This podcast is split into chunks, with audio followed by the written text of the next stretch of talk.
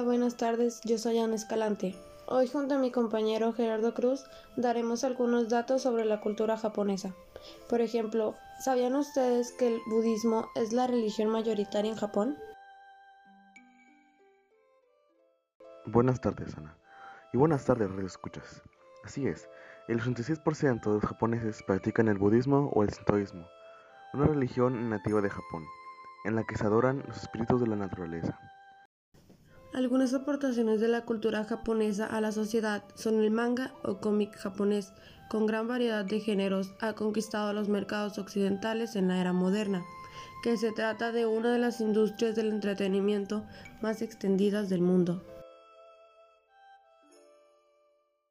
Muy interesante. Japón es un país con una cultura y unas tradiciones muy particulares.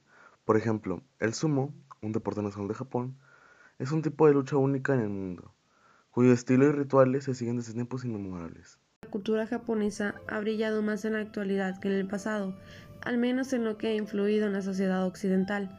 Buena demostración de ello son los avances tecnológicos en la robótica, así como los progresos realizados en la medicina.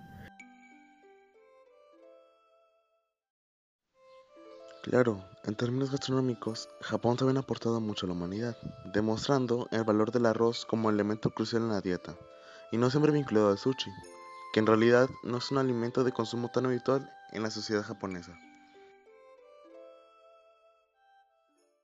Después de haber oído esto, nos damos cuenta de que la cultura japonesa es diversa, ancestral y está orientada hacia el mundo moderno, sin dejar atrás sus tradiciones.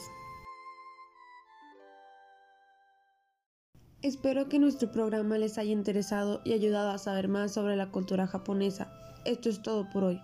Yo soy Ana Escalante. Y yo Gerardo Cruz. Hasta la próxima.